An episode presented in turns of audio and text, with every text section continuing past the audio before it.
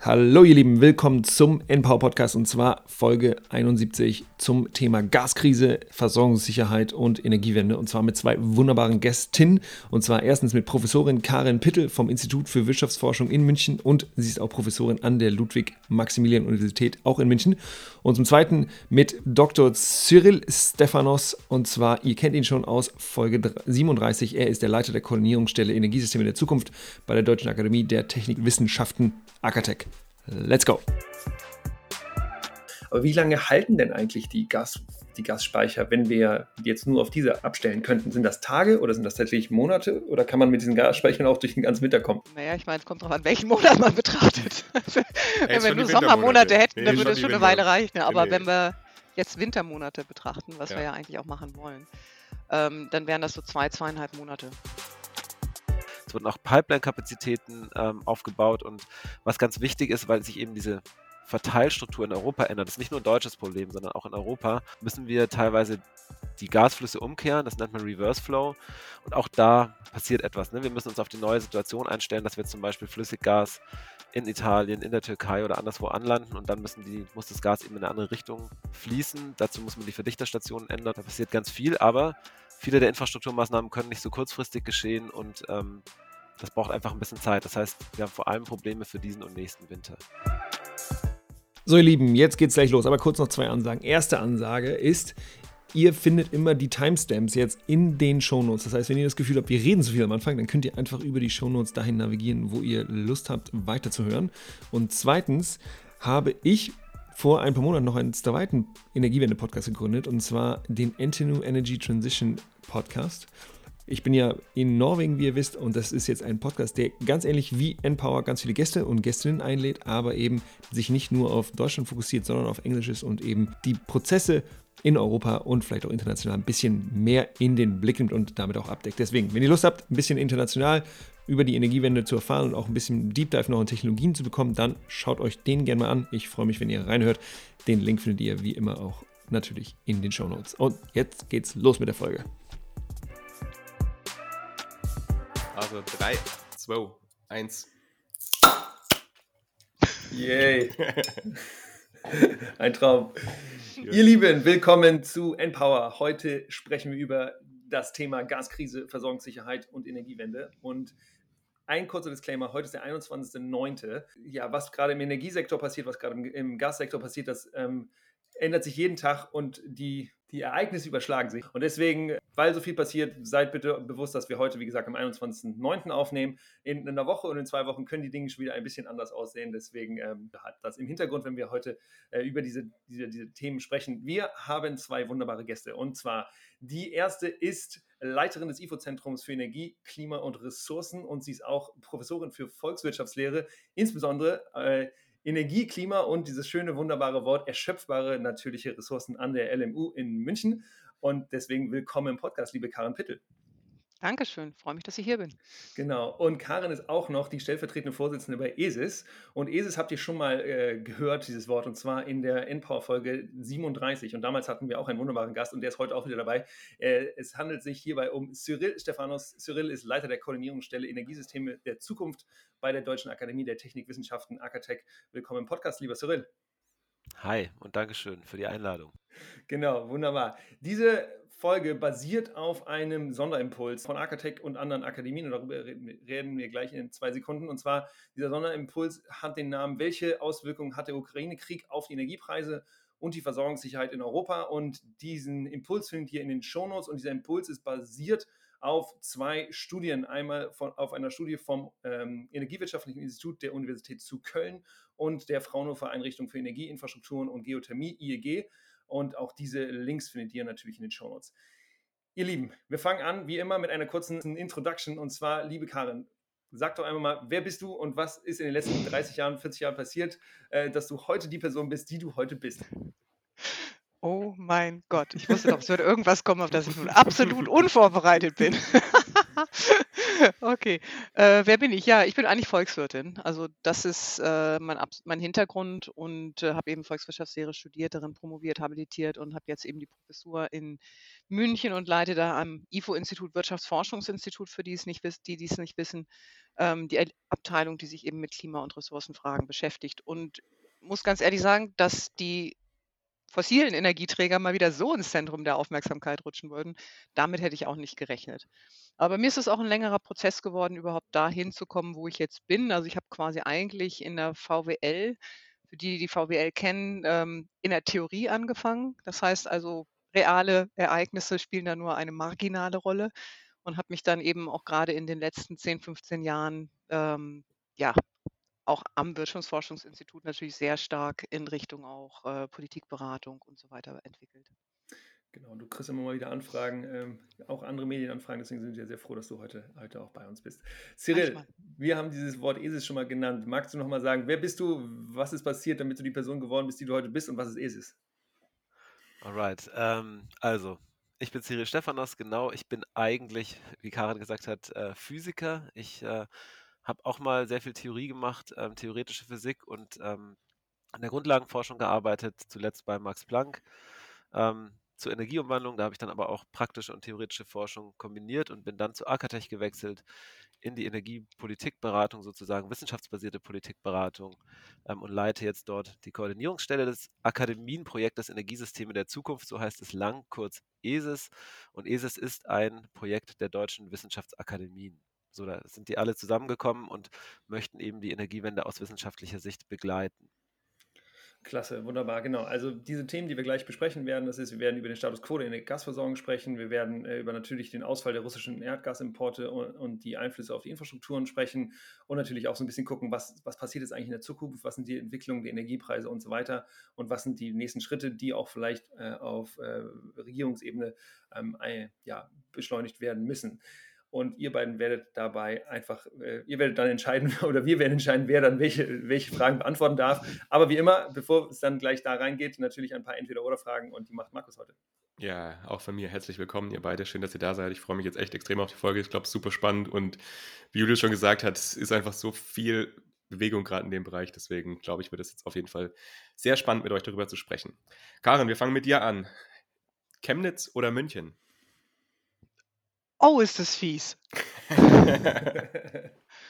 Aktuell lebe ich in München, da liegt meine aktuelle Treue, also München. Okay, aber genau, aber in Chemnitz hast du studiert und promoviert, glaube ich, ne? Promoviert. Ja, genau. promoviert, okay. War aber eine sehr schöne Zeit, darf man, muss man unbedingt sagen. Okay. Glühwein, normaler Wein oder gar kein Wein? Ja. Ich? Okay, ja. äh, Glühwein. Okay, magst du also lieber den heißen Wein als den normalen Wein oder? Spielt das jetzt darauf an, dass wir vielleicht keine Weihnachtsmärkte wegen Energieknappheit haben? Nein, ja, nur, eigentlich schon lieber Glühwein.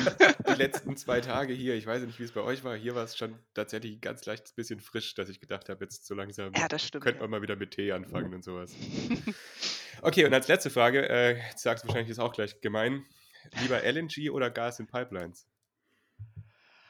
Lieber Gas in Pipelines. Okay, und da werden wir gleich auf jeden Fall auch noch mal ein bisschen drüber sprechen. Aber Cyril, für dich haben wir natürlich auch noch drei Fragen vorbereitet. Herbst oder Frühling? Frühling. Okay, das heißt, jetzt kommt die schlechte Zeit mit Herbst bei dir. Äh, ich bin ein Freund von den vier Jahreszeiten. Ich finde es schön, dass es die Jahreszeiten gibt. Ich brauche gar nicht den Dauersommer, aber ich finde den Frühling einfach echt toll. Okay. Bei dir quasi die gleiche Frage wie gerade eben für Karin. Augsburg oder Berlin? Also ich habe sehr lange in Augsburg gewohnt, gelebt, ähm, finde es eine sehr schöne Stadt, aber fühle mich jetzt sehr wohl in Berlin und habe hier auch Familie und will hier gar nicht weg. Insofern Berlin. Okay, sehr schön. Und dann, genau, Julius hat ja gesagt, du bist ähm, quasi in sehr vielen Projekten ja involviert, also jetzt nicht nur in Gasversorgungssicherheitsprojekten, sondern machst ja ganz viele unterschiedliche. Deswegen jetzt einfach so die Frage Wasserstoff, also lieber Projekte, die um Wasserstoff gehen oder welche, die um Gasversorgungssicherheit gehen? Oh, das ist eine sehr gute Frage. Im Moment, also ich habe mich heute den ganzen Vormittag nochmal intensiv mit Gas auseinandergesetzt, deswegen jetzt die spontane Antwort Gas, weil ich es schon super spannend finde. Ähm, für die Zukunft aber natürlich Wasserstoff. Okay. also ja, es gibt ja auch diesen beides Joker, aber okay. Und dann, Julius, darfst du starten mit der ersten Frage. Genau, fangen wir an mit der Karin. Und zwar, sag mal, Karin, wie funktioniert eigentlich diese Gasversorgung und was sind eigentlich, äh, wie wurde Deutschland mit Gas eigentlich in der Vergangenheit versorgt? Das große Bild. Ja. Paint, paint das große Bild. picture. Ja. ja, ich meine, das Gas wird natürlich erstmal aus dem Ausland importiert zu absolut überwiegenden Anteil. Also die Förderung in Deutschland ist sehr gering inzwischen. Und da gibt es natürlich dann einen Anteil, der über Pipelines reinkommt. Ähm, in der Vergangenheit sehr viel natürlich aus Russland, aber auch zum Beispiel aus Norwegen, Teil aus Algerien, auch Süden Europas spielt auch noch Turkstream eine Rolle, das heißt also über die Türkei.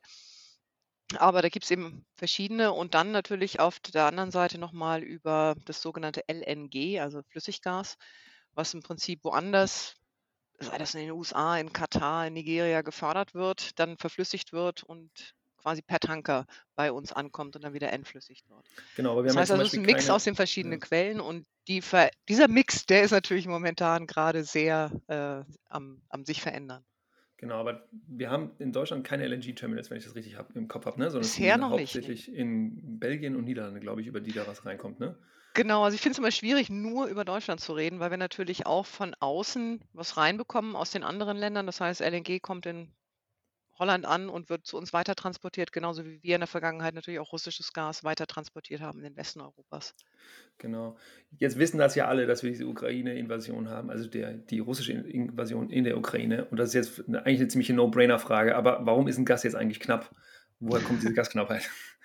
Es sind einige, und das ist das, was man wahrscheinlich leicht wieder vergisst, so durchaus zwei Komponenten. Ne? Die eine Komponente ist eben, dass die Nachfrage nach der Corona-Pandemie doch wieder massiv angestiegen ist und im Prinzip die, das Angebot nicht hinterhergekommen ist. Und deswegen hatten wir ja schon im letzten Jahr massiv steigende Gaspreise, wo wir auf Leveln waren, wo wir dachten, die können wir nie überbieten. Das haben wir dieses Jahr dann locker geschafft. Ähm, und dann dieses Jahr kam also zu dieser quasi Nachfrageausdehnung noch eine Angebotsverknappung dazu, weil einfach die Mengen, die aus Russland geliefert werden, äh, spätestens eben seit dem Sommer doch massiv runtergegangen sind. Also zum Teil auch schon vorher, aber Nord Stream ist natürlich jetzt in aller Munde ähm, dann auch aus dem Sommer. Und äh, hinzu kommt natürlich auch noch, dass die Märkte aktuell oder zumindest in den letzten Monaten ziemlich nervös waren. Das heißt also, es war immer auch so diese Angst davor, dass möglicherweise nichts mehr kommt und das hat die Preise dann noch mit angetrieben. Etwas, was man auch nicht sieht, äh, quasi in den meisten Statistiken ist, dass wir ja nicht nur Gas verbraucht haben in den letzten Monaten, sondern auch massiv Gas eingespeichert haben. Und da haben wir in den quasi im letzten Jahr also ein bisschen die Hoffnung, dieses Jahr gehen die Preise schon wieder runter. Also hat man nicht so eingespeichert, wie man eigentlich bräuchte und musste dieses Jahr natürlich dadurch ordentlich nachspeichern. Und das ist auch nochmal eine ordentliche Nachfrage, ordentlicher Verbrauch, der aber in den Statistiken meist nicht so sichtbar ist. Genau, da vielleicht eine Frage dazu, weil das habe ich nämlich auch, ich habe gelesen, dass im August im Vergleich zum Vorjahr tatsächlich dann der Gasverbrauch wieder gestiegen ist. Mhm. Was eben auch, glaube ich, durch viel, eben weil man gesagt hat, äh, dass man ja viel, viel Strom produzieren musste, um auch nach Frankreich zu exportieren und so, wegen den ihre Auswahl von den Kernkraftwerken. Aber ist das so, dass in solchen Statistiken dann diese Gasspeicherung mit drin erscheint? Also ist es auch ein Grund, warum quasi das jetzt im Vergleich zum Vorjahr gestiegen ist? Nee, also normalerweise, was ausgewiesen wird, ist quasi, ähm, was ich zu Hause produziere plus das, was ich importiere. Das ist sozusagen das, was reinkommt und dann das wieder, was weggeht, sind die Exporte und die Einspeicherung. Und was dann noch als Netto übrig bleibt, das hat man verbraucht. Das heißt also im Prinzip, die Speicherung ist in diesen Zahlen nicht mit drin. Okay, das heißt also im Prinzip, äh, nee, aber wir haben Das müsste e obendrauf noch kommen, so ungefähr.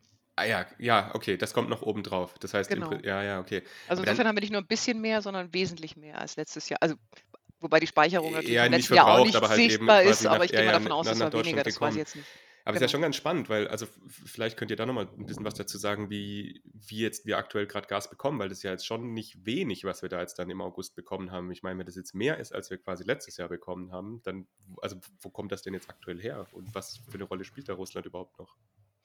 Ja, wir haben, also die EU hat ja gehofft, dass sie doch zumindest etwas mehr bekommen könnte über Pipelines. Bisschen mehr ist da auch gekommen, aber nicht viel. Das meiste, was wir tatsächlich jetzt quasi als Ersatz für das russische Erdgas haben, kommt wirklich quasi über die See, also über LNG und wird von dort, auch von den LNG-Terminals, die wir jetzt schon haben, eben auch verteilt. Da sind die Importe, wenn mich jetzt nicht alles täuscht, äh, über 60 Prozent gegenüber dem letzten Jahr hochgegangen. Also jetzt vor kurzem ähm, also die aktuellen Zahlen von heute kenne ich nicht, aber ich glaube, es war letzte Woche, da hatten wir ungefähr fünfmal so viel Importe an LNG, wie wir noch, noch aus Russland geliefert bekommen haben oder wie viel Russland insgesamt noch exportiert wie, hat wie kann, Wie, wie kann sowas denn sein? Also wir sind so abhängig gewesen von Russland und auf einmal drehen die uns mehr oder weniger den Hahn ab und, und äh, das Geschrei ist groß und die Preise sind hoch und es ist alles furchtbar. Und trotzdem schaffen wir es irgendwie mit Norwegen neue, neue Beziehungen aufzubauen oder das da mehr zu sourcen ja, die, und eben auch LNG. Also, also aus Norwegen sind die, waren die, die Infrastrukturen. Ja, waren die Infrastrukturen ja. einfach, über die wir zum Beispiel LNG beziehen, einfach überdimensioniert und nicht ausgelastet? Also es ist ja schon beeindruckend, dass da so viel auf einmal kommen kann, oder? Ich meine, Gott sei Dank haben wir sie jetzt, ne? Kann man nicht anders sagen. Also die waren nicht ausgelastet in der Vergangenheit oder seltenst ausgelastet und sind auch heute noch nicht komplett alle ausgelastet. Also da sind durchaus noch Kapazitäten frei. Und es ist natürlich so, wenn der Pre wenn ich Gas haben möchte und das kaufen möchte, muss ich viel bieten. Und dadurch, das treibt natürlich den Preis nach oben, gerade in der Konkurrenz mit Asien. Ne? Also wer kriegt das Gas, wer bietet am meisten, geht der Preis immer höher. Und äh, das ist genau das, was wir beobachtet haben. Also durch diese ansteigenden Preise ist eben dann auch Europa ein attraktiver Markt, um die LNG-Schiffe eben in Richtung Europa und nicht in Richtung Asien zu lenken. Vielleicht noch zwei Ergänzungen von meiner Seite. Das eine ist, genau, was Karin gesagt hat, dadurch, dass äh, Russland oder was ihr auch gesagt habt, ja jetzt im Moment quasi gar kein Gas mehr liefert, wird ja auch die Menge auf den Weltmärkten knapp, ähm, weil Russland das Gas, das normal durch Pipelines geht, jetzt nicht einfach woanders hin transportieren kann. Die verbrennen es ja scheinbar teilweise. Ähm, und das heißt, erstmal wird die Gesamtmenge an Gas äh, auf dem Weltmarkt knapp und dadurch steigen die Preise auch. Und das andere, Julius, auf deine Frage, man darf nicht vergessen, dass wir im Moment im Sommer sind. Und im Sommer ist der Gasverbrauch massiv geringer als im Winter. Ähm, und die Infrastrukturen sind im Moment nicht voll ausgelastet, deswegen können wir einspeichern, was super ist. Aber wir laufen jetzt auf den Winter zu. Die letzten Tage ist es schon kühler geworden und ähm, im Winter wird das ganz anders aussehen. Und da brauchen wir einfach die vollen Gasspeicher. Das kommt ganz klar aus verschiedenen Rechnungen, auch aus den Rechnungen, die wir eben in Auftrag gegeben hatten, raus. Und im Winter wird es eben sein, dass die Gasinfrastrukturen komplett ausgelastet und teilweise eben auch nicht ausreichen werden. Ja. Wenn, das Interessante ist, wenn man sich ungefähr anschaut, wie viel wir importiert haben in den letzten Monaten nach Europa, das ne, sind immer europäische Zahlen, dann ist das gar nicht so viel weniger als in den Jahren vorher. Mhm. Aber wir haben natürlich massiv dafür auch für Einspeicherung genutzt. Das heißt also quasi auf den Märkten, also für die Verbrauch stand einfach auch weniger zur Verfügung. Ne? Und also das, was ähm, Cyril gerade beschrieben hat, ist eben genau diese Angebots, ne? also dass das Angebot runtergegangen ist auf den Märkten. Also genau. Jetzt, jetzt habt ihr mehrmals diese Energiespeicher gerade schon äh, in den Mund genommen und ähm, das, wir reden, werden auch gleich ein bisschen mehr über Infrastruktur noch sprechen. Wenn man über Energiespeicher nachdenkt, wie groß sind die denn eigentlich? Also wenn wir, jetzt hören wir so, ich höre so Zahlen so, wir sind, die Energiespeicher sind jetzt 90 Prozent voll ungefähr. Wenn wir jetzt gar keinen, wenn wir gar keine Versorgung mehr hätten, das wird ja nicht passieren, weil, weil wir weiterhin aus Norwegen was kriegen und LNG bekommen und so weiter. Aber wie lange halten denn eigentlich die Gas, ähm, die Gasspeicher, wenn wir jetzt nur auf diese ähm, ja, abstellen könnten. Sind das Tage oder sind das tatsächlich Monate oder kann man mit diesen Gasspeichern auch durch den ganzen Winter kommen? Unwahrscheinlich. Aber könnt ihr da mal ein bisschen Kontext geben? Naja, ich meine, es kommt darauf an, welchen Monat man betrachtet. wenn wir nur Sommermonate hätten, nee, dann würde es schon eine Weile reichen. Aber nee. wenn wir jetzt Wintermonate betrachten, was ja. wir ja eigentlich auch machen wollen, ähm, dann wären das so zwei, zweieinhalb Monate, je nachdem welche Wintermonate. Also es sind quasi äh, 240 Terawattstunden, die wir daran speichern können. Und genau, der Gesamtverbrauch vielleicht als Kontext im 2021, das waren 1000, um die 1000 Terawattstunden. Genau, der genau, ganze Stromverbrauch in Deutschland sind 600, ne? Ungefähr. Genau, genau. Und in so einem Wintermonat verbrauchen Der gesamte Stromverbrauch in Deutschland sind so 600. Stromverbrauch, jetzt war ja Gas, ne? Das ja, genau, aber nur so zum, genau. zum, zum, zum ja, ähm, ja, ja, Vergleichswert. Okay. Sorry, Cyril, ich habe dich unterbrochen. Nee, genau. Stromverbrauch ist ungefähr, oder Stromerzeugung 600 Terawattstunden. Ähm, in einem Monat im Winter verbrauchen wir ungefähr 120, 140 Terawattstunden. Ja, und wenn du das dann eben nimmst und sagst, wir haben 240 Terawattstunden Gasspeicher in Deutschland, dann sieht man eben, das sind zwei, zweieinhalb Monate, wie Karin gesagt hat. Ja, kommt eben darauf an, welcher Monat. Ne? Bei genau, 240 ja. wären es dann ein bisschen mehr. und das hängt eben auch genau. ganz stark davon ab, und das ist das große Fragezeichen, das vielleicht schon vorweggreifend, wie kalt wird es denn diesen Winter? Ja, aber das ist ja ein, ein, ganz spannender Punkt. Also ich glaube, da können wir doch jetzt auch ein bisschen noch drüber sprechen, über dieses Thema Infrastrukturen. Also weil ich finde, das ist nochmal was ganz Wichtiges, dass man sich das bewusst machen muss. Klar, das hat jetzt gereicht, wir haben die Speicher jetzt ordentlich gefüllt, aber jetzt kommen eben die Monate, in denen der Gasverbrauch nochmal extrem hochgehen wird. Also wir haben ja jetzt, also Julius und ich, wir haben ja auch eure, eure Studie ein bisschen gelesen äh, und wir wissen, dass da dann doch das eine oder andere Problem der Infrastrukturen gibt. Deswegen, ich weiß nicht, Cyril, willst du da mal ein bisschen was dazu sagen zu diesem ganzen Infrastrukturthema? Also reicht das denn, wenn wir jetzt genug Gas hätten über LNG etc.? Also die Infrastrukturen sind erstmal ganz klar dafür ausgelegt, dass wir Gas aus Russland bekommen, ne, zum Großteil. Das, die ganze Flussrichtung der Infrastrukturen, die Pipeline-Kapazitäten sind ausgerichtet, dass wir eben aus dem Osten ähm, Gas bekommen. Wir haben auch, wie wir schon gesagt haben, keine LNG-Terminals äh, in Deutschland. Und jetzt könnten wir uns den theoretischen Fall vorstellen, und vielleicht gelingt es auch, dass genug Erdgas auf dem Weltmarkt zur Verfügung stünde. Dann ist, bleibt aber das Problem bestehen, dass die bestehenden LNG-Terminals und die Pipelines nicht dafür ausreichen, dieses Erdgas anzulanden und ähm, zu verteilen in Europa und auch in Deutschland. Und das führt eben dazu, dass wir an Tagen, an denen der Verbrauch sehr hoch ist, hier reden wir von, einem, von Szenarien, also von Wochen im Winter, wo es sehr kalt ist, die kommen ungefähr so zwei Wochen im Winter immer vor. An diesen Tagen kann es tatsächlich sein, dass wir durch die Infrastruktur nicht genug Gas verteilen können und eine Leistungslücke, sagen wir dann, von vielleicht 20, 25 Prozent im Vergleich zum Vorjahr haben würden. Es sind aber es sind sehr Tage kalte, äh, kalte Tage und quasi Extremszenarien, aber diese Leistungslücke kann bestehen. Okay, und kann man da jetzt schon was dagegen machen? Wurde da was dagegen gemacht? Weil ich meine, eure Studie ist jetzt doch auch schon wieder, oh, ich glaube, zwei, drei Mo zwei Monate, glaube ich, jetzt alt. Also ist das ein Problem, was jetzt auch, sage ich mal, den Verteilnetzbetreibern, beziehungsweise das ist ja, glaube ich, dann sogar Übertragungsnetz, äh, ja. denen bewusst ist? Also wurde da jetzt was gemacht? Wird da was gemacht noch vor dem Winter, um genau diese Probleme eben so ein bisschen vorwegzugreifen? Also da ist tatsächlich schon ziemlich viel passiert. Ich habe gestern extra auch nochmal die Zahlen verglichen. Damals, ähm, als wir die Studie gemacht hatten, ähm, haben wir mit zwei FSRUs, also diese Floating Storage and Regasification Units, das sind LNG-Terminals, die auf Schiffen quasi ähm, installiert sind, waren geplant. Heute haben wir fünf äh, staatliche geplant und ein privatwirtschaftliches, äh, die Ende diesen Jahres und im Laufe des nächsten Jahres tatsächlich in Betrieb genommen werden können. Das heißt, da ist was passiert. Es wurden auch Pipeline-Kapazitäten ähm, aufgebaut und was ganz wichtig ist, weil sich eben diese Verteilstruktur in Europa ändert, das ist nicht nur ein deutsches Problem, sondern auch in Europa, ähm, müssen wir teilweise ähm, die Gasflüsse umkehren, das nennt man Reverse Flow. Und auch da ähm, passiert etwas. Ne? Wir müssen uns auf die neue Situation einstellen, dass wir zum Beispiel Flüssiggas in Italien, in der Türkei oder anderswo anlanden und dann die, muss das Gas eben in eine andere Richtung ähm, fließen. Dazu muss man die Verdichterstation ändern und auch da passiert was. Also ja, da ist, äh, da passiert ganz viel, aber viele der Infrastrukturmaßnahmen können nicht so kurzfristig geschehen und ähm, das braucht einfach ein bisschen Zeit. Das heißt, wir haben vor allem Probleme für diesen und nächsten Winter. Okay. Jetzt kann man ja, Karin möchte was sagen. Karin, bitte. was Cyril jetzt erläutert hat, ist natürlich alles richtig und vor allen Dingen auch sehr wichtig und ist auf eine, im Prinzip auf der Bereitstellungsseite. Ne? Also wie kommt das Gas an und wie viel können wir überhaupt bereitstellen? Und die andere Seite ist natürlich auch, wir können ja auch daran arbeiten, wie viel Gas wir überhaupt verbrauchen und wie viel wir ähm, aus dem Netz sozusagen rausnehmen wollen. Und da sind natürlich schon zumindest Maßnahmen viel bei den Unternehmen selber, also dass die einfach ihren Gasverbrauch eingeschränkt haben, auch weil es zu teuer geworden ist, dass sie umgestellt haben auf andere Energieträger, dass sie teilweise Produktion auch schon runtergefahren haben. Das heißt, das sehen wir natürlich auch.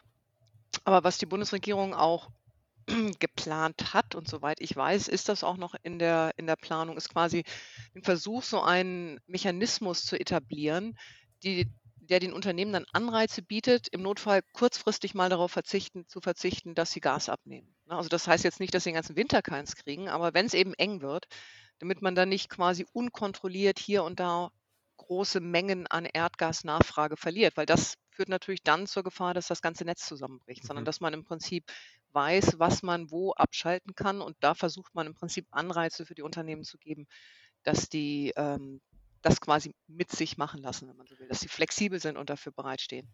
Ist die Idee dahinter das so ein bisschen, weil ich meine, beim Strommarkt gibt es das ja auch, also dass man zu Unternehmen sagt, ihr bekommt jetzt im Prinzip Geld, wenn ihr abschaltet oder beziehungsweise ihr kriegt sehr günstig oder kriegt sogar was, wenn ihr jetzt sehr viel Strom abnimmt. Also ist das so die Idee, den, dieses, diesen Mechanismus dann auf den, auf den Gasmarkt so ein bisschen zu übertragen?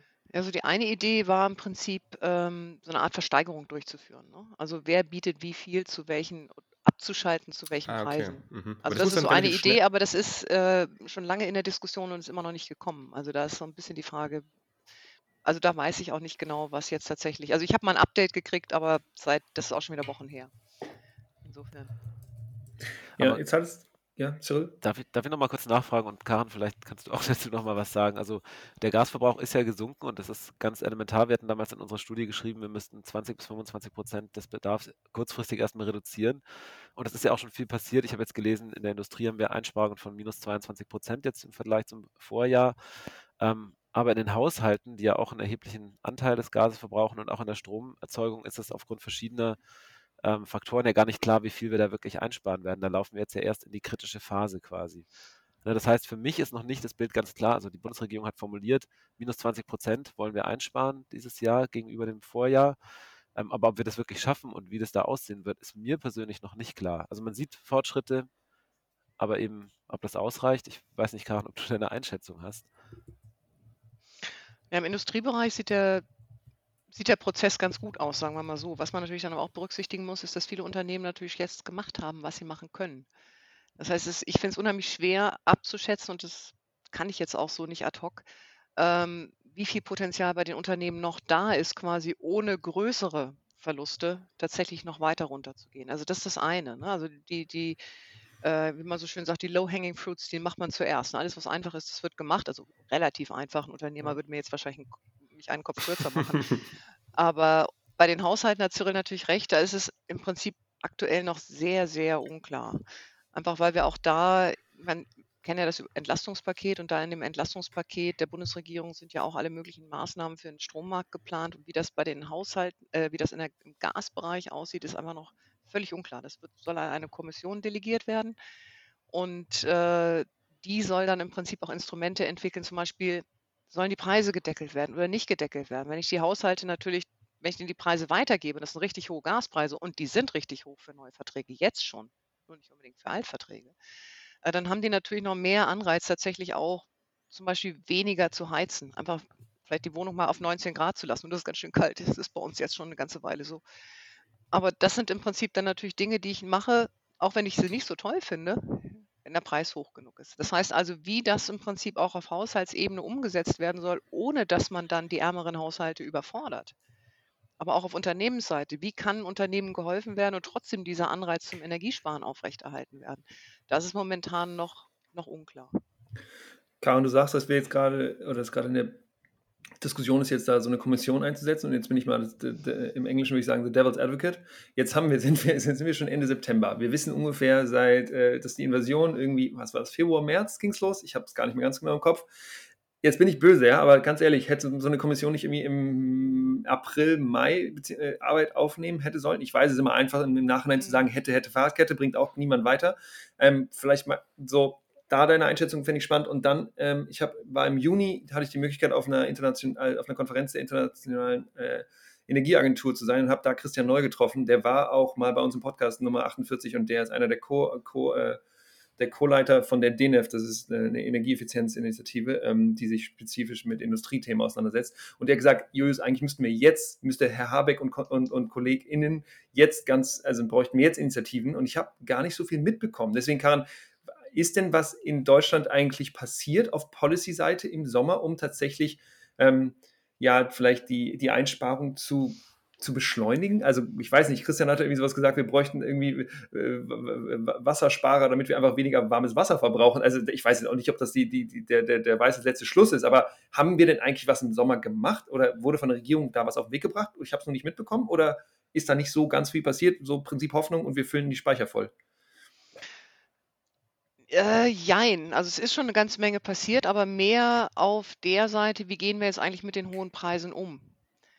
Also weniger hinsichtlich kann ich noch zusätzliche Anreize schaffen, tatsächlich auch Erdgas einzusparen. Also wir haben ja, ich diese 300 Euro, die jeder kriegt, ist nur ein Beispiel.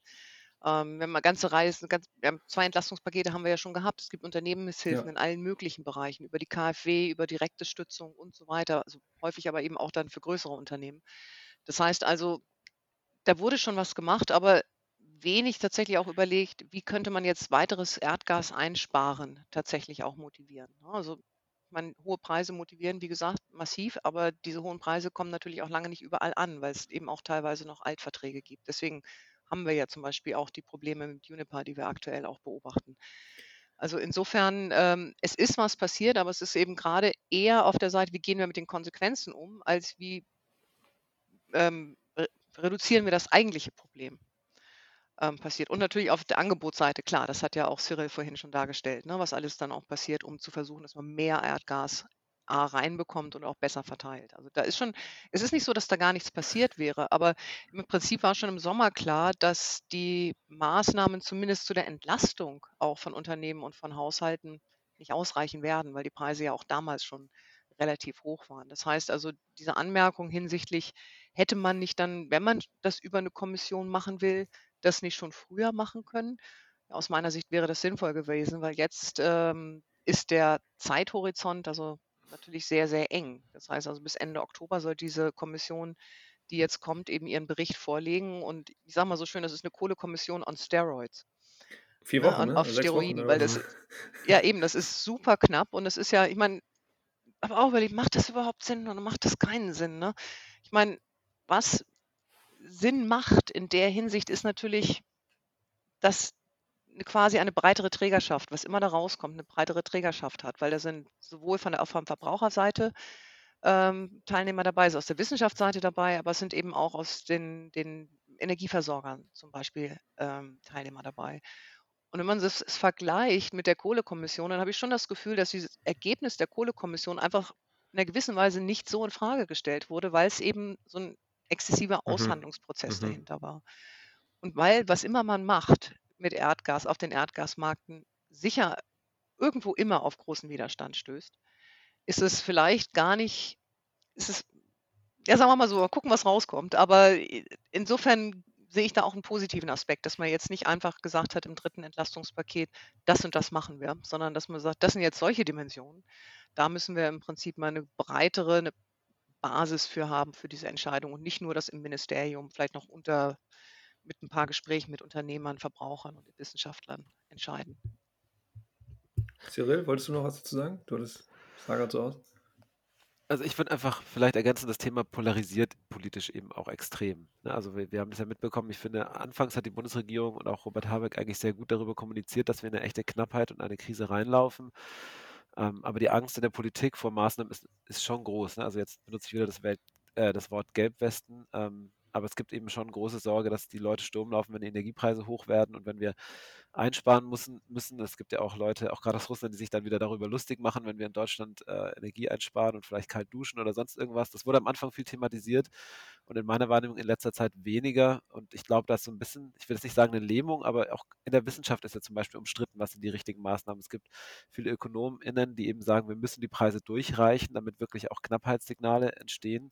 Aber natürlich sind viele Menschen und auch Kleinbetriebe oder auch große Betriebe dann davon total überfordert, diese hohen Preise zu bezahlen. Und dann brauchen wir wieder Ausgleichsmechanismen und wie funktionieren die am besten? Das ist wirklich eine, eine ständige Diskussion, ständiger Streit. Ich bekomme nur mit, dass auch viele in unserer Branche gerade extrem am Anschlag sind an der Arbeit. Die arbeiten alle an Vorschlägen und überall mit. Das, also es ist auch keine einfache Situation. Ich meine, ich fand es ganz interessant. Wir hatten vor zwei Wochen oder so einen Artikel veröffentlicht, wo wir im Prinzip die auch drin stand, man sollte diese Preise schon weitergeben, einfach weil wir diese Signale brauchen. Und dann standen ein paar Zeilen weiter unten, aber das muss unbedingt einhergehen mit dieser Entlastung von einkommensschwächeren Haushalten und von Unternehmen, die in der prekären Situation sind. Aber es wurde nur der erste Teil gelesen. Ne? Da ist eine unglaubliche Emotionalität auch drin. Also dieser zweite Teil, also der wurde kaum noch wahrgenommen. Also ich, als ich an E-Mails gekriegt habe, das war unglaublich. Und eigentlich geht es mir ja darum, dass man nicht pauschal mit der Gießkanne entlastet, ja. sondern wirklich die auf die fokussiert, die es brauchen und damit mehr Geld für die hat, als wenn ich jetzt allen was gebe. Ne? Aber das ist, das ist wirklich eine super spannende Diskussion, die dann irgendwann auch über die reine ähm, Gaskrise hinausgeht und schon die Frage einfach auch, auch aufwirft, wie werden solche verschiedenen Politiken auch wahrgenommen und unterstützt? Selbst wenn die Haushalte gleich gut hinterher dastehen, kann es trotzdem sein, sie haben eine unheimlich hohe Aversion gegen diese hohen Preise. Na, da kann ein Ökonom dann noch so viel reden, ja, das ist gleichwertig und so weiter. Die Wahrnehmung ist anders. Hm.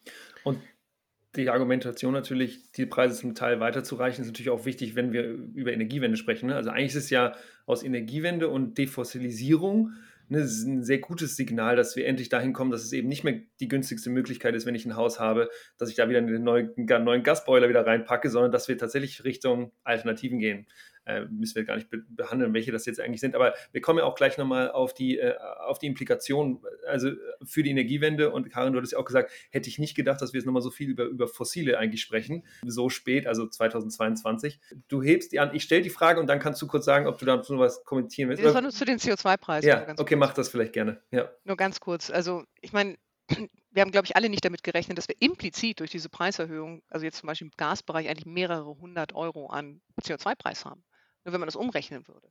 Und das Problem damit ist eben, dass das so wahnsinnig schnell gekommen ist, dass es da wirklich keinerlei Anpassungsmöglichkeiten gab, auch für Mhm. Unternehmen oder für Menschen.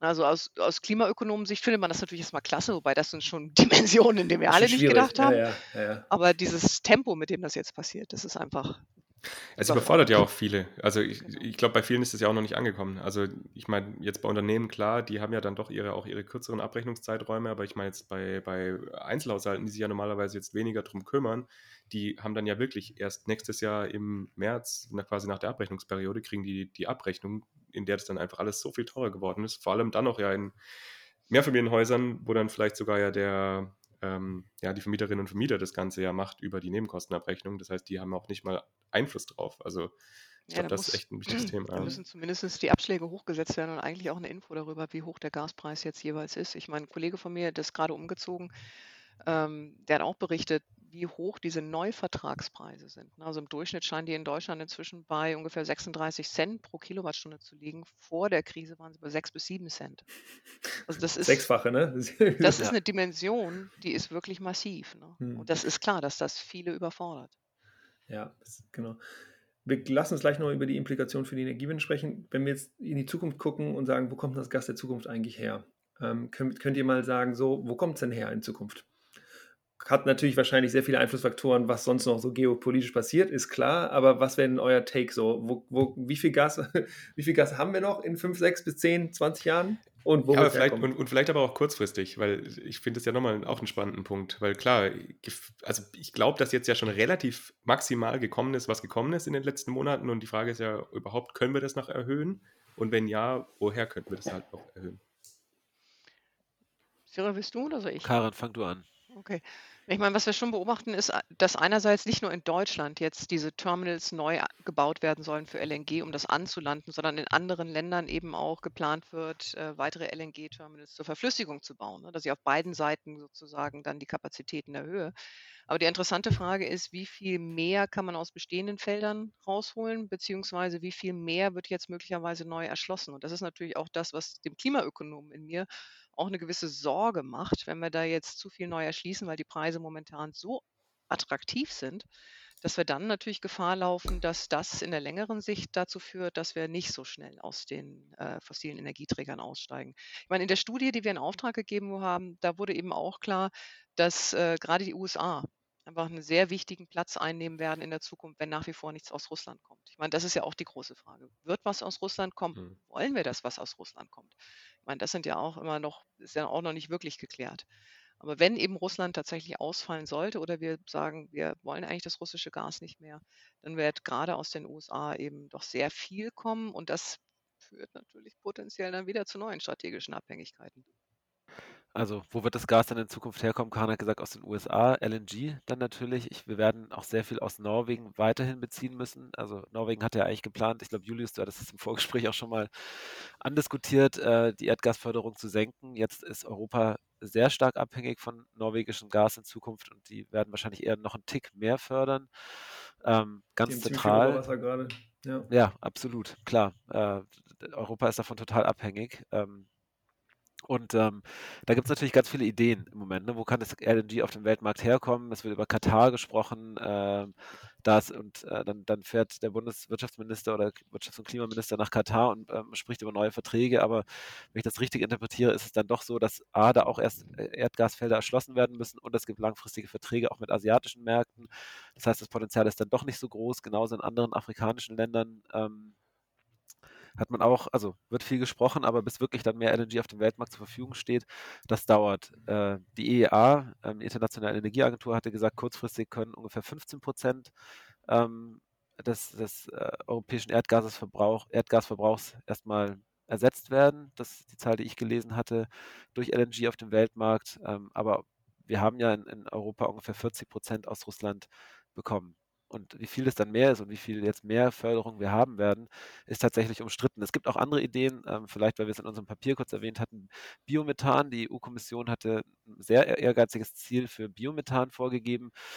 Aber auch das ist natürlich nicht einfach. Wir reden dann hier über intensive Landnutzung. Ähm, und jetzt äh, durch den Ukraine-Krieg oder den russischen Angriffskrieg in der Ukraine haben wir auch eine Nahrungsmittelknappheit. Das heißt, wenn wir jetzt sehr viel Biomethan herstellen würden, produzieren würden, hätten wir wieder eine Flächenkonkurrenz. Ähm, und ob das wirklich so massiv erhöht werden kann, also die haben ungefähr vom Faktor 10 in den nächsten Jahren gesprochen, ist auch fraglich. Also es ist aus meiner Sicht nicht ganz geklärt und ich glaube, am Schluss bleibt wirklich hauptsächlich die USA mit ihren massiven Potenzialen.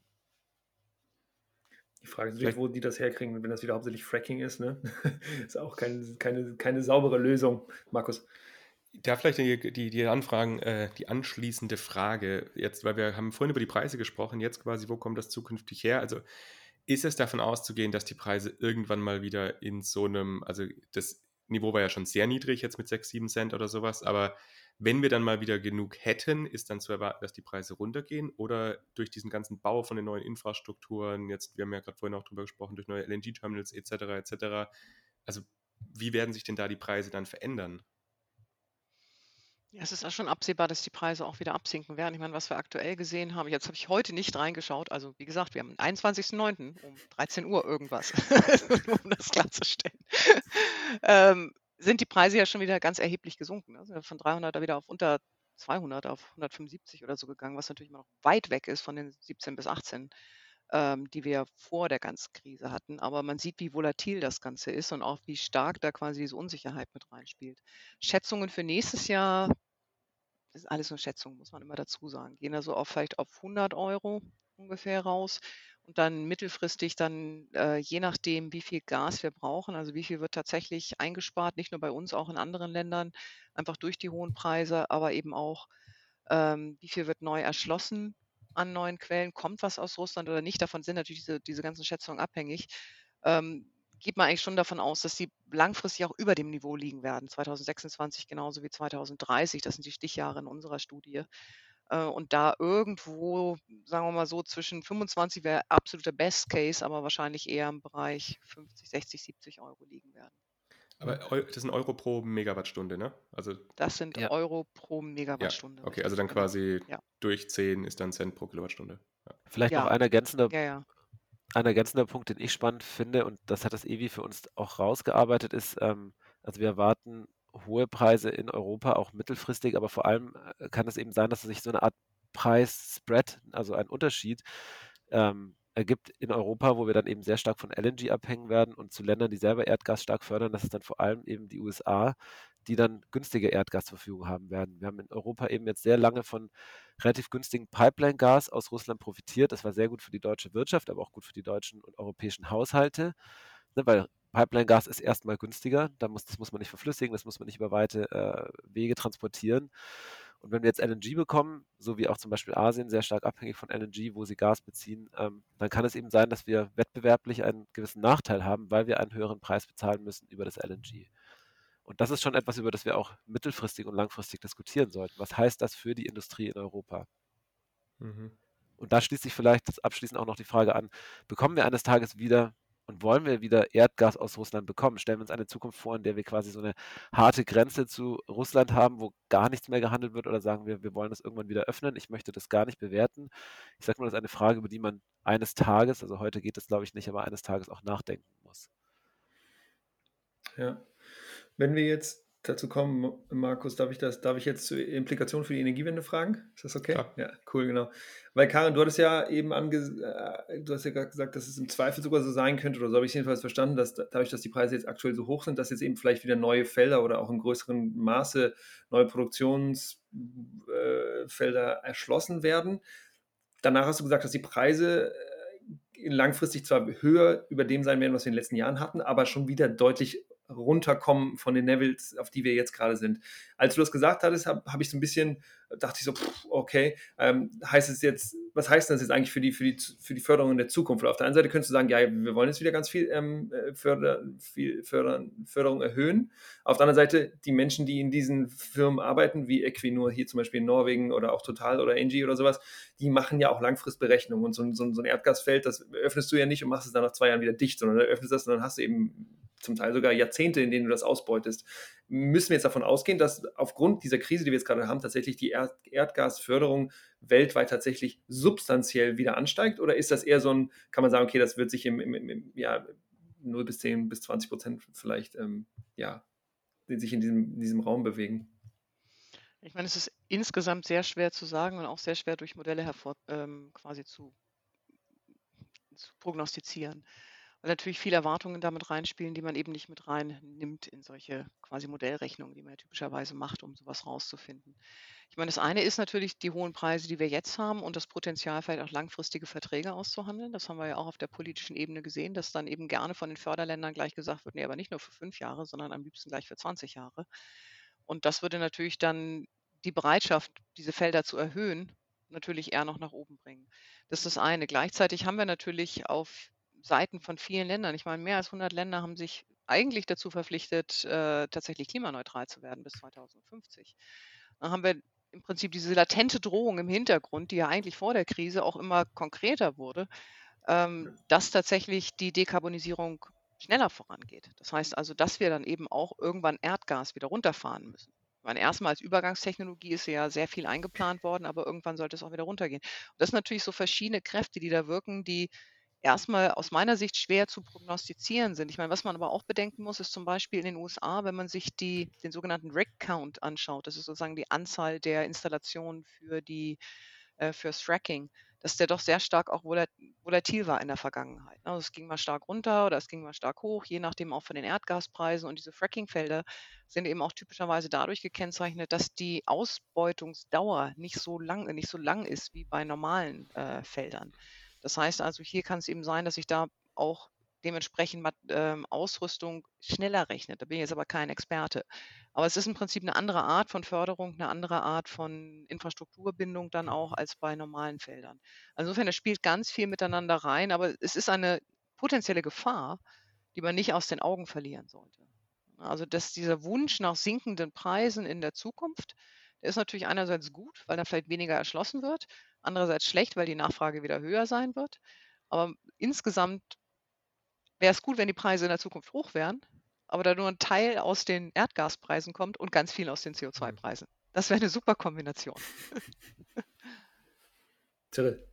Ganz viel hängt auch davon ab, wie ernst wir den Klimaschutz oder andere Länder den Klimaschutz wirklich meinen. Ähm, das Fraunhofer IEG zusammen mit dem Konsortium, also es war nicht nur Fraunhofer IEG, sondern auch TU Berlin und Fraunhofer Sky, das du jetzt nochmal der Vollständigkeit halber erwähnt, ähm, haben äh, für ihre Rechnung zugrunde gelegt die sogenannten TYNDP-Szenarien der äh, europäischen Übertragungsnetzvertreiber, ähm, Betreiber. Und die gehen davon aus, dass wenn wir Klimaschutz machen in Europa, wir den Gasverbrauch also es gibt da verschiedene Szenarien, aber das Szenario, das sie genommen haben, tatsächlich bis 2025 um 20 bis 25 Prozent sinken würde. Da ist eine sehr starke Elektrifizierung dann zugrunde gelegt. Das heißt, wir müssen die Erneuerbaren wirklich massiv ausbauen und wir brauchen natürlich auch Energieeffizienz. Aber genau diese Maßnahmen, die für den Klimaschutz wichtig sind, die sorgen eben schon dafür, obwohl Erdgas, also in Klammern, obwohl Erdgas eine Brückenfunktion einnimmt, sorgen diese Maßnahmen trotzdem dafür, dass der Erdgasbedarf ganz massiv sinkt. Und wenn dieser Erdgasbedarf wirklich sinkt, dann können auch die Preise sinken. Das heißt, diese Maßnahmen die für den Klimaschutz notwendig sind, und jetzt auch nochmal auf deine ursprüngliche Frage zurückzukommen, die helfen dann auch mittel- und langfristig eben ganz massiv, um mit dieser Knappheit umzugehen. Aber die Frage ist eben, ob das in allen Ländern, in allen Erdteilen genauso auch tatsächlich gesehen und umgesetzt wird. Ne? Und da liegt natürlich auch eine Gefahr drin. Also dass jetzt möglicherweise Länder eben sagen, okay, dann nehmen wir kein Gas, nehmen wir Kohle. Und dann sind wir natürlich gleich wieder in einem Emissionsszenario, was dann potenziell noch höher ist. Das heißt also, da ist auch aus meiner Sicht zumindest eine gewisse Verantwortung in den Industrieländern tatsächlich auch in dieser Situation jetzt gerade die Unterstützung, Zusammenarbeit etc. im Bereich der erneuerbaren Energien anzubieten. Denn die Entwicklungsländer wissen das ja potenziell auch, ne, dass im Prinzip sie viel unabhängiger werden von diesen ganzen Schwankungen. Steinkohle ist ja auch viel, viel teurer geworden, ähm, wenn sie in erneuerbare Energien gehen. Aber das sind schon noch Aspekte, die man nicht, verrückt, nicht vergessen darf. Vielleicht noch eine Frage jetzt zu dem, was ihr jetzt gerade angesprochen habt und auch mit dem Import aus den anderen Ländern, weil man hat es jetzt mitgekriegt, ihr habt es ja auch angesprochen, Katar, wie auch immer, aber die wollen ja auch langfristige Verträge haben. Aber wir haben jetzt eben diese ganzen Maßnahmen, die ja im Prinzip auch Gas einsparen sollen. Das heißt, hoffentlich brauchen wir ja in 20 Jahren gar nicht mehr so viel Gas oder beziehungsweise eben Erdgas. Also ist das dann für die Länder überhaupt attraktiv zu sagen, wir, wir liefern da jetzt nochmal was für fünf Jahre, für sechs Jahre? Also lohnt sich das für die überhaupt? Oder sagen die dann nicht, nee, also wenn, dann wollen wir jetzt einen Vertrag für mindestens 20 Jahre, dass sie da ordentlich von unserem Gas abnimmt? Also Cyril, vielleicht weißt du das. Ich habe jetzt noch keine Break-Even-Zeiten gesehen für solche Gasfelder. Die gibt es bestimmt, aber die sind mir jetzt nicht bekannt. Aber wie gesagt, ich, meine Vermutung wäre, dass das in den USA noch mal ein bisschen schnelllebiger, in Anführungsstrichen, wie vieles andere auch, ist als, äh, als jetzt in quasi konventionellen Fördergebieten. Aber das ist jetzt erstmal nur eine Vermutung. Aber das ist eben auch eine Frage, die teilweise, also jetzt, jetzt abgesehen von meinem Nichtwissen in diesem Bereich, äh, vielleicht auch nochmal zur Aufklärung, es ist teilweise relativ schwierig, solche Fragen zu beantworten, weil die Kostenstrukturen etc. sind natürlich privates Wissen von den Firmen, äh, die tatsächlich auch das Erdöl oder nicht das Erdöl, in dem Fall das Erdgas aus dem Boden holen. Und dadurch sind das immer natürlich auch nur Schätzungen. Ja? Also wie teuer ist das? Wie teuer ist es, die Infrastruktur anzuschaffen und ab wann rechnet sich das äh, sozusagen nach wie vielen Jahren? Aber ich bin hm. da, da bin, kann ich nicht so viel dazu sagen, muss ich ganz ehrlich sagen. Also ich kann auch nur ergänzen, ich, also weil Karin mich gefragt hat, ich kann auch nur ergänzen, soweit ich weiß, ist das Fracking, also unkonventionelle Erdgasförderung, etwas volatiler, da kann man auch schneller eben in die Gewinne. Ich glaube, bei der konventionellen Erdgasförderung ist es dann, braucht man tatsächlich länger, bis sich das amortisiert. Aber Zahlen liegen mir dazu auch nicht vor. Das ist auf jeden Fall was, was wir auch immer diskutiert hatten. Ihr Lieben, wir kommen zum Ende unserer Folge. Deswegen, lieber Cyril, liebe Karin, ähm, noch einmal die abschließende Frage. Wir haben relativ viel schon über potenzielle mögliche Maßnahmen gesprochen, aber was, was wäre jetzt aus eurer Sicht nochmal so die wichtigsten ein, zwei, drei Schritte, die wir kurzfristig oder langfristig in Deutschland ähm, ja, gehen müssten, um auf der, anderen, auf der einen Seite aus dieser Gaskrise und dieser Preiskrise und dieser Versorgungskrise herauszukommen und natürlich auch dafür zu sorgen, dass die Energiewende, die wir angefangen haben und die wir, wir weiterführen müssen, auch tatsächlich mit großen Schritten ähm, weitergeführt wird. Äh, Cyril. Also kurzfristig müssen wir dringend Gas einsparen. Das ist ganz klar, haben wir heute schon genug thematisiert durch Substitution, durch Einsparung auch im privaten Bereich. Ähm, wir müssen die Infrastrukturen um und ausbauen und langfristig müssen wir dringend den Klimaschutz voranbringen, denn der Ausbau der erneuerbaren Energien und die Energieeffizienz sind ganz zentral für die Energiewende, aber auch für die Unabhängigkeit fossiler Energieträger. Noch ein Punkt, den wir heute nicht diskutiert haben, ich, oder nur am Rande, ich glaube, wir müssen auch darüber sprechen, über die Wettbewerbsfähigkeit von Industrie. Es gibt ja einige Unternehmen, die tatsächlich auch die, die Produktion schon massiv gedrosselt haben. Kommen die zurück? Werden die es wieder hochfahren? Lagern die ihre Produktion aus? Das ist ein wichtiges Thema, über das wir diskutieren müssen. Cool, gute Punkte. Karin. Ja, so viel zu ergänzen habe ich da jetzt auch gar nicht. Ähm, das eine vielleicht noch ähm, einfach kurzfristig, das hatten wir auch schon erwähnt, ist einfach extrem wichtig, dass diese LNG-Terminals, die jetzt gebaut werden, ans Netz gehen. Man, das Witzige ist ja auch, je weniger wir abhängig sind von Russland, desto weniger, oder das Witzige, Paradoxe im Endeffekt, je weniger wir abhängig sind von Russland, desto quasi unwahrscheinlicher ist es, dass es sich tatsächlich auch für ihn noch lohnt, äh, das Gas abzustellen, weil mhm. einfach bei uns die Schäden nicht mehr so groß sind. Das ist ja nicht nur im Prinzip jetzt das ist ja schon eine Überlegung, wie stark schade ich dem anderen eigentlich. Weil ich habe ja selber auch Schäden, weil ich ja im Endeffekt natürlich die Einnahmen daraus auch nicht mehr habe. Die Einnahmen, die geschätzten russischen Einnahmen aus Erdgas sind eben auch runtergegangen dann dementsprechend bei dem massiven Rückgang der Exporte, die wir jetzt natürlich beobachtet haben, trotz der hohen Preise. Das ist das eine, aber das langfrist, auf langfristiger Seite erneuerbare Energien, völlig klar, Energieeffizienz, völlig klar. Das eine, was man vielleicht noch ergänzen könnte, ist tatsächlich auch ähm, im Bereich Wärme. Ne? Also kann man auch teilweise unter Energieeffizienz fassen, sowas wie Sanierung von Häusern, aber natürlich auch einfach die Umstellung von Gasheizungen auf Wärmepumpen und was wir nicht alles für Möglichkeiten haben. Ähm, ich glaube, der Bereich, der wird dann teilweise gerne vergessen, weil man immer so über die erneuerbaren Ausbau mit dem Hinter, im Hinterkopf den Strom redet, aber der größte Teil der des Erdgases geht eben nach wie vor auch in die Wärme- und Kältebereitstellung bei insgesamt bei Haushalten und bei Industrie. Das heißt also dafür Ersatz zu finden, das ist extrem wichtig. Und vielleicht noch mal noch als Ergänzung, was man natürlich auch ähm, möchte, ist, dass man die Lessons, die man jetzt gelernt hat, also die, die diese Lessons immer. Englisch.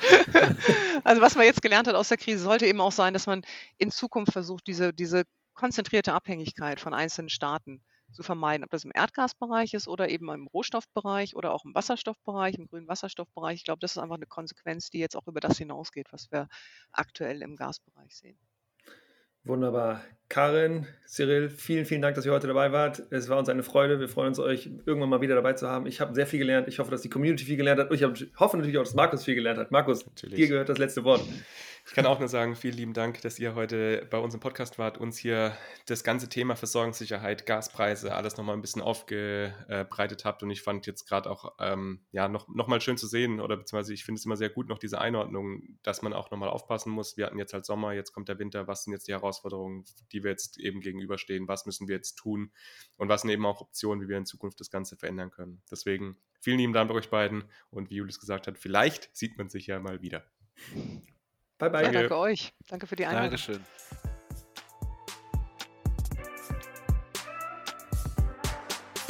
Okay, one, two, three, Recap. Recap. Recap. Markus, war das eine gute Folge, oder? Ich habe es richtig genossen, ich habe richtig viel gelernt. Was hast du mitgenommen? Ja, ich fand es auch richtig cool. Ich hatte das nochmal ganz kurz danach, als wir mit den zwei dann alleine geredet haben, habe ich noch gesagt, ich fand es echt nett, weil die auch mit sich selbst so ein bisschen geredet haben. Also nicht nur auf unsere Fragen geantwortet haben, sondern einfach generell auch irgendwie gut miteinander konnten. Und das fand ich, hat man gemerkt. Und deswegen fand ich das echt eine schöne Sache. Inhaltlich, was ich auf jeden Fall sehr spannend fand, war einfach nochmal dieses Bewusstsein zu schaffen, dass wir halt jetzt aus dem Sommer rausgekommen sind und im Sommer das jetzt geschafft haben, eben durch LNG-Terminals oder Norwegen oder eben andere Gasressourcen unsere Speicher zu füllen. Obwohl wir jetzt eben auch in der Industrie Gasverbrauch hatten, aber jetzt, dass wir einfach auf den Winter zusteuern und im Winter einfach der Verbrauch nochmal deutlich höher werden wird als im Sommer und dann eben nicht unbedingt davon auszugehen ist, dass das, was wir jetzt aktuell bekommen, halt für den prognostizierten Verbrauch ausreicht. Also dass da jetzt echt nochmal Einsparungen eben passieren müssen, vor allem eben auch bei Haushalten, äh, die ja doch zu großen Teilen ja einfach noch mit Gaskesseln heizen. Und ja, genau, in der Industrie hat es ja gemeint, da wurde jetzt wahrscheinlich schon das meiste gemacht, was man machen kann. Also das wird auf jeden Fall jetzt doch nochmal, ja, ich glaube einfach nochmal ein bisschen anstrengender, als man es vielleicht aus dem Sommer raus gedacht hätte. Ja. Was ich noch spannend fand, war, dass wir ja keine wirklich großen Maßnahmen zur Energieeffizienz eingeführt haben im Sommer, über den Sommer. Wir hätten ja ein paar Monate Zeit gehabt. Ähm, aber ich kann mir eben eigentlich nicht vorstellen, dass äh, Herr Habeck und äh, KollegInnen da irgendwie ähm, das gemacht haben, weil sie sich das gewünscht haben. Ich glaube schon, dass sie es gerne gemacht hätten, aber ich wahrscheinlich, oder ich könnte mir vorstellen, dass es eben auch zum Teil daran liegt, dass die Ressourcen von einem Ministerium auch vielleicht irgendwie begrenzt sind. Und die waren ja, er war ja zum Beispiel in, in Katar und die haben ja einfach ganz viel LNG und so weiter, haben die ganz viel auf die Straße gebracht, aber eben so weitere Initiativen, vielleicht reicht es dann auch einfach nicht. Selbst so ein Land wie Deutschland hat dann vielleicht auch nur begrenzte Kapazitäten, wenn es um Man- und Women-Power geht, wenn es darum geht, tatsächlich ähm, ja, neue Gesetze auf den Weg zu bringen, weil so ein Gesetz ist ja nicht so einfach auf den Weg gebracht, man muss sich ja richtig Gedanken machen, man muss Konsultationen durchführen, man muss sich überlegen, wo soll das ansetzen, ist ja alles sehr viel Detailarbeit. Ich habe heute ein Interview mit einer Policymakerin aus, aus UK zu äh, Direct Air Capture geführt, ähm, die hat auch nochmal gesagt, was, wie viel Kleinzeug das eigentlich ist und deswegen geht das vielleicht auch einfach nicht, dass dann noch so viel mehr geht. Wäre natürlich schön gewesen, aber hätte, hätte Fahrradkette, haben wir eben ja auch schon gesagt. Deswegen drücken wir uns mal die Daumen, dass es das jetzt gut läuft im Winter und das, das ist natürlich so ein bisschen das Prinzip Hoffnung so. Hoffentlich haben wir keinen harten Winter, ähm, aber das wäre schon nicht schlecht, wenn er tatsächlich nicht so hart wird, damit einfach ähm, die, die Speicher halten, weil wir haben auch gelernt, dass so ein Speicher, was, was hat sie gesagt, zwei bis zweieinhalb Monate ja. reichen würde. Und wenn es jetzt wirklich kalt wird, dann ähm, reicht das nicht. Aber was, mich, was ich auch nochmal gemerkt habe, irgendwie so im Nachdenken danach, war irgendwie, dass es ja immer noch ganz, ganz viele Menschen gab, die auch letztes Jahr und vorletztes Jahr sich wirklich Gasheizung eingebaut haben. Ne? Und fast, ich fasse mir da manchmal an den Kopf, wie konnte man das noch machen? So. Ähm, auf der anderen Seite, das Policy-Regime war eben schon noch so, dass Gas eben auch sehr stark gefördert wurde. Und wenn man, da merkt man eben, wenn man Gas fördert, wenn man eine Technologie fördert, dann wird die auch genutzt. Ja, es war halt auch billig. Naja, und es, es war auch einfach billig auch, und es war ja. gut gefördert. So, und so ist das dann eben. Und deswegen ist das ist das eben wichtiges Learning auch nochmal, wenn wir die Energiewende voranbringen müssen. Wir brauchen Policy-Rahmen, die tatsächlich ganz starke Incentives setzen für ja, Low-Carbon Technologies. Ja. Ja. Vielleicht noch letzter Punkt, den ähm, Cyril ja auch gesagt hatte, dass selbst wenn wir es jetzt schaffen würden, weil du jetzt gerade eben ja auch angesprochen hast, dass Habeck etc. ja auch unterwegs waren, um noch alternative Quellen zu suchen, dass selbst wenn wir das hätten und über LNG-Terminals alles anlanden könnten, dass unsere Gasinfrastruktur darauf halt auch überhaupt gar nicht ausgelegt ist, sondern die einfach so geplant ist und installiert ist, dass das Gas halt von Russland, beziehungsweise halt von, ja. genau, von Osten halt quasi durch Deutschland durchfließt, nach Westen und dort dann verteilt wird. Und dass man da halt auch nochmal einiges umstellen muss an der Gasverteilung. Und das fand ich auch nochmal einen spannenden Punkt, weil ja, ist ja auch was, was man vielleicht nicht so jetzt auf dem Schirm hat, wenn man denkt, naja, es sind halt Rohrleitungen, dann pumpst du halt irgendwo Gas rein und dann wird es schon irgendwo rauskommen, aber ganz so einfach ist es halt dann doch nicht. Und da hat er aber auch gemeint, dass tatsächlich da relativ viel jetzt irgendwie schon in den letzten Monaten gelaufen ist, aber dass da auch noch einiges zu tun ist. Genau. Oh, genau. Damit war es das, glaube ich, für heute. Willst du noch was sagen? Wollen wir noch was zu, zu, zu unser, unser allgegenwärtiger äh, Werbeblock für unseren Discord-Server? Ja, Discord, kommt auf den Discord. Es, es, Discord, es, Discord. Spannend auf jeden Fall. Also, wenn ihr Lust habt, euch da auszutauschen, kommt auf jeden Fall dazu. Es sind jetzt, glaube ich, fast 200 Leute mittlerweile. Also, da, genau, gibt es einfach interessierte Menschen, die echt Lust haben, sich zu diversen Themen auszutauschen. Und, wenn ihr auch Lust habt, dann gerne. Genau, und sonst hören wir uns oder ihr hört InPower dann wieder in zwei Wochen und schön, dass ihr dabei seid und uns auf dieser Reise begleitet und hoffentlich, dass ihr auch was dabei lernt. Alles gut, ihr Lieben, macht's gut, bye bye. Ciao, ciao.